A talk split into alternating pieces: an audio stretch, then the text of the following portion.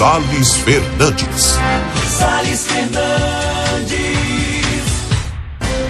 Muito bom dia, meu caro Erivan Moraes, bom dia Geraldo Andrade, bom dia Tiago, bom dia você ouvinte da Rede Mais, você que está ligado na 100.1 FM Mais Uiraúna, neste programa né, Passando a Limpo. Estamos chegando com as informações deste final de semana e um resumo do que foi fato, do que foi acontecimento na área política, administrativa e, enfim, uma semana recheada de muitas informações. João Pessoa teve dias chuvosos, choveu até ontem, hoje está uma manhã de sábado ensolarada e uma manhã de sábado atípica, porque o Conselho Regional de Medicina lamenta a perda e a baixa de mais um profissional da área da saúde. Ontem nós tivemos uma médica, diretora administrativa do Hospital Santa Isabel, Hospital Municipal aqui da capital, que veio a óbito por conta da Covid. E hoje, mais um médico, o médico doutor Tirone dos Santos. Ele, ex-diretor do Hospital de Trauma aqui da capital, tinha 76 anos, e, lamentavelmente tinha comorbidade e veio a falecer por conta da Covid. Inclusive, ele era esposo da colega jornalista Afra Soares, uma das nossas diretoras da Associação Paraibana de Imprensa. Lamentável sobre todos os aspectos. Além desses profissionais da área da saúde, lamentamos também a perda de pessoas comuns, pessoas do povo que estão entrando para estatísticas e que às vezes a gente não sabe nem de quem se trata, porque, infelizmente, nós só repercutimos pessoas públicas pessoas que têm aí uma representatividade na sociedade. Aqui em João Pessoa, como em algumas cidades do país, está acontecendo um movimento do, dos chamados partidos das frentes de esquerda. Partidos de esquerda, sindicatos, entidades, enfim. Eu devo dizer que, como é, cidadão brasileiro que fui às ruas pelo Direta Já e fui às ruas com o movimento dos caras pintadas, eu poderia também estar nas ruas hoje, porque eu não sou ligado a partidos de esquerda. Não sou petista, nem lulista, nem esquerdoparta, nem comunista. Eu sou jornalista. Mas antes de estar jornalista, eu sou cidadão. Existem dois apelos que convocam as pessoas para as ruas hoje, que eu concordo e assino embaixo nos dois apelos. No terceiro, eu acho uma manifestação meramente política e a política ela tem que ser feita no momento certo, como dizem, abro aspas, alguns políticos. A eleição em 2022, vamos deixar o pleito para 2022. Afinal de contas, nós temos meio milhão de pessoas que perderam a vida para uma doença, que não se tem vacina, para todo mundo ainda, e as pessoas estão indo fazer politicagem na rua. Tanto os simpatizantes e fanáticos pelo atual presidente que está aí, como os simpatizantes pelos partidos de esquerda e pelo ex-presidente Lula. Mas como eu sou democrata, toda, democ toda democracia consiste em você respeitar é, o ponto de vista e a decisão dos outros. Eu acho o momento inoportuno. Agora, eu endossaria dois gritos de guerra que estão sendo levados às ruas hoje. Um grito de guerra pela vida e um grito de guerra por vacina já. As questões políticas, o povo tem que saber se decide ou não no voto. Se não decidirem em 2022, é porque estão satisfeitas com tudo isso que está aí. Porque não existe político concursado, nem existe político contratado. O povo bota e o povo tira se tiver consciência. Infelizmente, tem muito eleitor que se vende por uma cesta básica na véspera da eleição e a gente sabe que isso é cultural no Brasil. Por falar em cultural no Brasil, eu acompanhava agora há pouco o companheiro Geraldo Andrade emitindo o ponto de vista dele, que é o mesmo meu, com relação a esse retrocesso ao voto impresso, que é o chamado voto do boi de canga, o voto de cabresto, que é voltar é, o tempo do cultivador, quando hoje nós temos tratores modernos, e aí eu fico abismado, bestificado, é como é que um partido de esquerda como o PDT de Leonel Brizola vai entrar nessa luta aqui na Paraíba. Quem está afirmando é o filho da vice-governadora Lígia Feliciano oh, e do deputado sabe, Damião Feliciano. Sabe. Pois não, Geraldo? E agora, não, Geraldo? E, atualmente, o partido presidencial Ciro Gomes, né? Pois bem, mas o pior não é isso. O pior é que Renato Feliciano e Lígia Feliciano estão na cozinha de João Azevedo. Eu acho que eles não perguntaram ao governador o que é que João Azevedo pensa sobre isso. Voltar ao voto impresso é querer pegar o eleitor aí de Iraúne do Brasil e pegar aquele, aquela ferradura de boi que o pessoal aí no sertão ferra o gado. É você transformar o eleitor num boi de canga. E vocês aí do sertão sabem o que é boi de canga. O boi de canga é aquele boi de carroça, que você bota uma canga no pescoço dele, bota uma carroça, larga peso em cima da carroça e o coitado do boi não sabe a força que tem. É como o eleitor brasileiro. O eleitor brasileiro não sabe a força do seu voto. Não sabe o valor do seu voto. Me desculpem é, ser realista, porque eu gosto de ser autêntico. 90% do eleitor brasileiro é boi de canga. É Maria, vai com as outras. Ele vai para onde o vento dá. Por isso que nós estamos na situação que nós estamos hoje no país. Outra coisa, não tenho procuração para defender prefeito nenhum, nem quero ter. Nem quero ter. Agora, vejam senhores, nós estamos discutindo os lockdowns em alguns municípios aí do sertão. Não foi prefeito que inventou lockdown por, por, por decreto, não. Quem está determinando é o Ministério Público. Foi o Ministério Público que determinou que 17 municípios aí dessa região nossa aí do sertão fechem as portas. E quem começou fechando foi o prefeito de São José da Lagoa Tapada, o popular conhecido como Coloral, porque o prefeito tem medo do Ministério Público. O prefeito sabe que quando o Ministério Público recomenda, o Ministério Público não está brincando. Então, é preciso deixar bem claro que uma coisa é decreto governamental e municipal, e outra coisa é recomendação do Ministério Público. Vejam aqui na capital. Aqui na capital, o prefeito Cícero Lucena resolveu começar vacinar os profissionais da área da educação antes que o Ministério da Saúde decidisse. Ontem, graças a Deus, foi decidido. O Ministério da Saúde ontem decidiu incluir no Plano Nacional de Imunização profissionais da área da educação. Mas aqui em João Pessoa, o prefeito Cícero Lucena disse: olha, nós estamos bem adiantados nas vacinas, vamos incluir os profissionais da área da educação para que a gente pense na volta das aulas presenciais o quanto mais rápido aqui na capital. O que foi que a Justiça fez? O que foi que o Ministério Público, este mesmo Ministério Público que está mandando fazer lockdown em 17 municípios aí do sertão, mandando os prefeitos determinar que feche os comércios do seu município, aqui foi pior. Aqui o Ministério Público Federal mandou barrar Atentai bem, meu caro Ivan, meu caro Geraldo. O Ministério Público mandou barrar a vacinação dos profissionais da educação. Quer dizer, não dá para você entender. Uma hora diz que é para vacinar e outra hora diz que é para suspender a vacinação.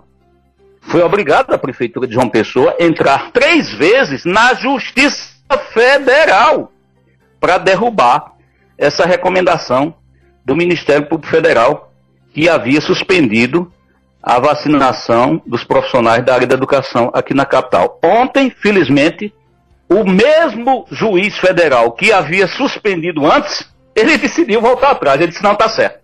A prefeitura de uma pessoa está certa, tem que vacinar os profissionais da área da educação. Por que, que ele disse isso? Porque o próprio Ministério da Saúde, ontem à tarde, numa entrevista coletiva, disse que a vacinação dos profissionais da área da saúde é uma prioridade agora e que deve acontecer em todos os estados do país.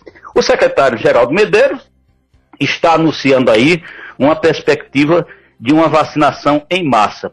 Como isso se dará, nós vamos ter que esperar. Aí alguém a dizer assim: como de acha que o secretário está anunciando aí uma história de uma vacinação em massa se não está tendo vacina para o povo? Eu ouvi agora há pouco o poeta aí entrando, o ouvinte, reclamando que o Brasil tem tantas doses e que outras tantas não apareceram. Não apareceram porque as próprias secretarias estaduais estão estocando para não acontecer o que aconteceu com a Coronavac. Aqui na Paraíba mesmo tem muita vacina da AstraZeneca estocada para a segunda dose quando se completar os 90 dias. Mas a boa notícia é que hoje é, o Brasil vai estar recebendo é, um quantitativo significativo. A Fundação Oswaldo, Cruz vai receber quase 6 milhões, quase 6 milhões de doses, 5 milhões e 900 mil doses da vacina da AstraZeneca vão estar chegando hoje ao Brasil, lá no laboratório da Fiocruz, e aí, quem sabe, com a chegada desses quase 6 milhões, 6 milhões de vacina, nós teremos essa vacinação em massa, como prometeu o secretário Geraldo Medeiros. Antes de concluir a nossa participação na seara da política, comentando eh, essa reunião do PP com o governador João Azevedo, o destino de Wilson Santiago, com o qual partido Santiago vislumbra, eu gostaria de pedir a nossa produção aí, com a licença dos amigos, para a gente ouvir o secretário de Estado da Saúde, Geraldo Medeiros, falando da audiência que ele teve em Brasília com o ministro da Saúde e anunciando algumas medidas que serão implantadas no sertão da Paraíba, e aí ele pensa que o sertão só é até Souza ele esqueceu que Cajazeiras também fica no Alto Sertão. Mas, de toda forma, Geraldo Medeiros está anunciando aí o que foi conseguido nessa audiência com o ministro da Saúde para Patos e para Souza e quais serão as medidas que serão implantadas. Quando terminar a entrevista, a sonora de Geraldo Medeiros, a gente volta para concluir falando um pouquinho mais da área política. Vamos ouvir Geraldo Medeiros? Nós tivemos uma audiência com o ministro da Saúde, Marcelo Quiroga, e apresentamos basicamente quatro reivindicações ao mesmo. É, a oferta pelo Ministério da Saúde sem respiradores, quando nós estamos nesse incremento de casos novos e de ocupação dos leitos de UTI adultos. Além disso, nós solicitamos um acelerador linear para o Hospital do Bem, de Patos, e um projeto piloto de soro prevalência é, no estado da Paraíba, em que nós contemplaríamos a, o sertão paraibano, na cidade de Souza, que tem é, 60 mil habitantes, é, em que a população seria, acima de 18 anos seria testada e vacinada. Além disso, no, o outro projeto piloto para o estado da Paraíba, em relação à doença trauma, que, segundo a Organização Mundial de Saúde, é, de 2021 a 2030, há uma meta a ser atingida de diminuição de 50% do número de mortes em decorrência da doença trauma como um todo, tanto acidentes no trânsito como agressões interpessoais e acidentes no trabalho. Esses projetos serão analisados pela, pela equipe técnica do Ministério da Saúde e posteriormente nós nos encontraremos novamente para uma definição de, dessas quatro reivindicações. Seria um, um trabalho semelhante ao que está sendo feito em Botucatu, uhum. que é uma cidade de 190 mil habitantes. Então, a ideia, como Souza, existe um RT, é, que é a taxa de transmissibilidade muito elevada, nós testaríamos com os antígenos é, que nós dispomos no momento, os testes com antígenos rápidos, toda a população acima de 18 anos, que, e posteriormente a vacinação dessa população que ainda não iria ser vacinada. Então haveria necessidade de um aporte específico de testes para aquela cidade do sertão paraibano. Essa ideia na soroprevalência, um, uma miniatura que foi feita da soroprevalência em relação à abertura das aulas presenciais eh, que o Estado fez. Aí o secretário Geraldo Medeiros falando do saldo prático dessa audiência que ele teve em Brasília com o ministro da Saúde, o Marcelo Queiroga, que inclusive tinha visita agendada à Paraíba no dia de ontem e suspendeu por recomendação do presidente. O presidente disse: vai não, para Paraíba não, fica aqui em Brasília, preciso de você aqui. E Marcelo Queiroga não pôde vir a Paraíba ontem, como estava previamente agendado. Com relação ao acontecimento político da semana, que foi essa reunião de Agnaldo Ribeiro com o governador João Azevedo, Agnaldo Ribeiro já tinha dado a senha semana passada. Ele disse o seguinte: vamos medir o tamanho é, do Cidadania e do PP para ver se não foram eles os dois partidos que mais tiraram voto nas eleições passadas. Dando essa senha, Agnaldo disse o seguinte: eu vou mostrar João Azevedo que, além do Cidadania, o partido que tem maior musculatura para se aliar com ele é o PP. Porque senão vejamos. Aí ele foi lá e, além dele próprio, Aguinaldo Ribeiro, ele levou a tiracolo a sua representação na Assembleia Legislativa, a partir da deputada doutora Paula, a partir da deputada doutora Jane Panta, que é de Santa Rita, esposa do prefeito de Santa Rita, doutor Emerson Panta, que também é do PP, só não levou Galego Souza, porque Galego Souza está de licença médica e está é, afastado das atividades da Assembleia. Mas de cara, Aguinaldo já levou três deputados. Paula, doutora Jane Panta e Galego Souza. Depois ele disse, eu tenho mais aqui prefeitos, governador. Prefeitos e, e ex-prefeitos de cidades importantes.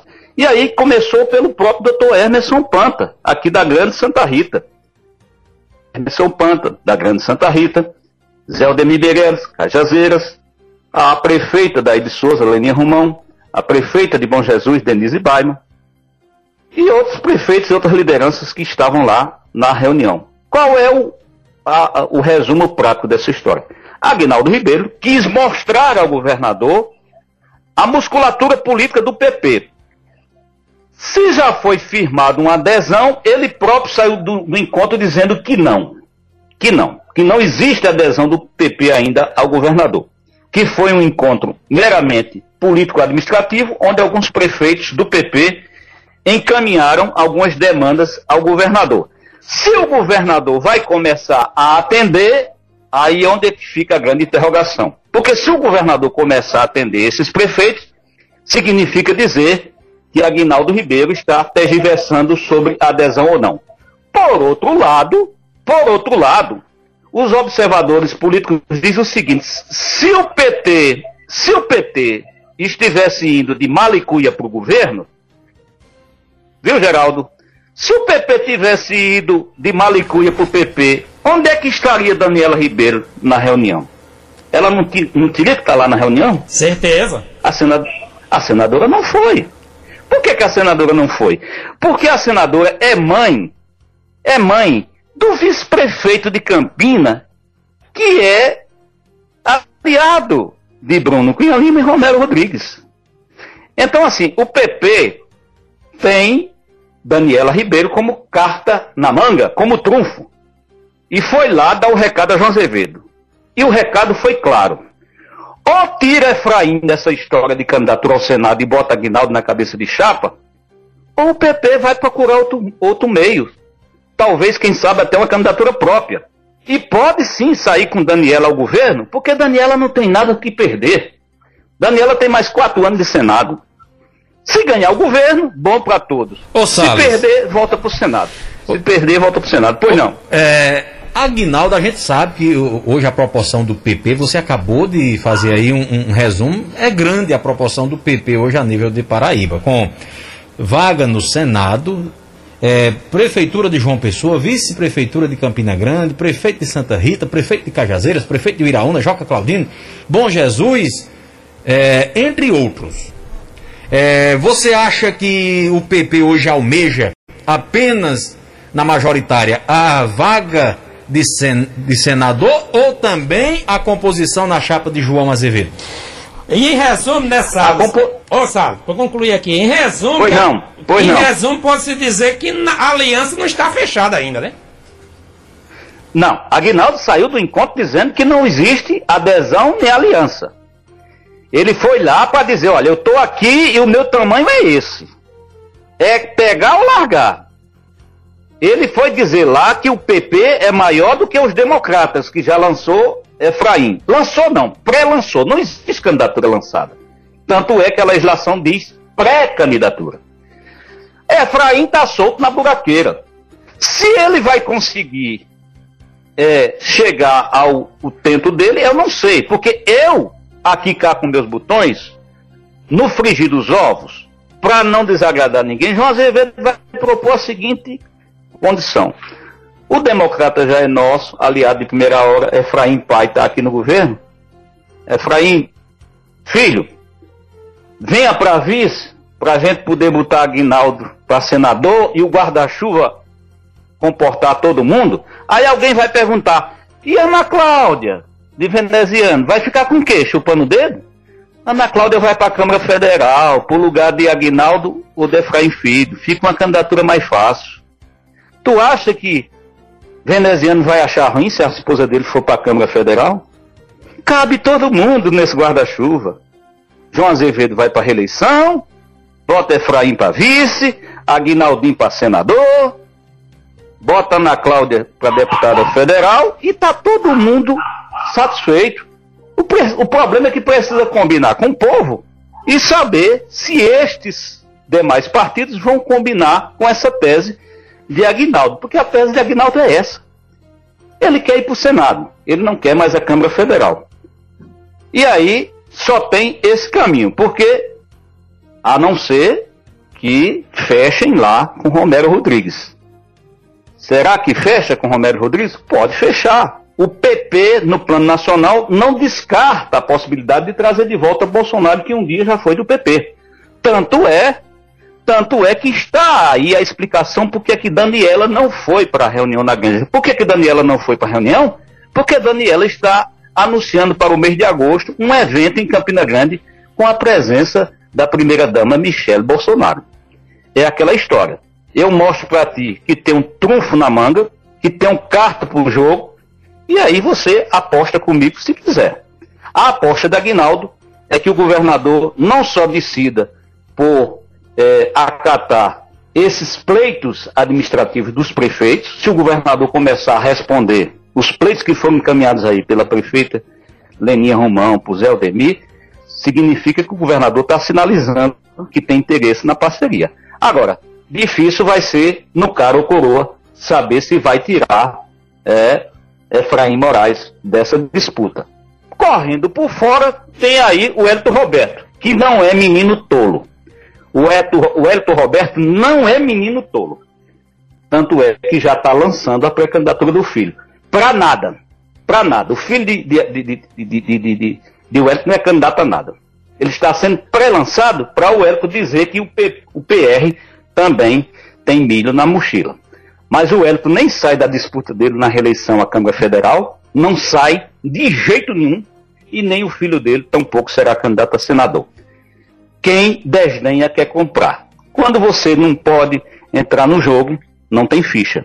E o PP já disse que tem ficha para entrar no jogo. É essa a radiografia, é essa a leitura do momento político aqui na capital, meus queridos Arivan Moraes e Geraldo Andrade.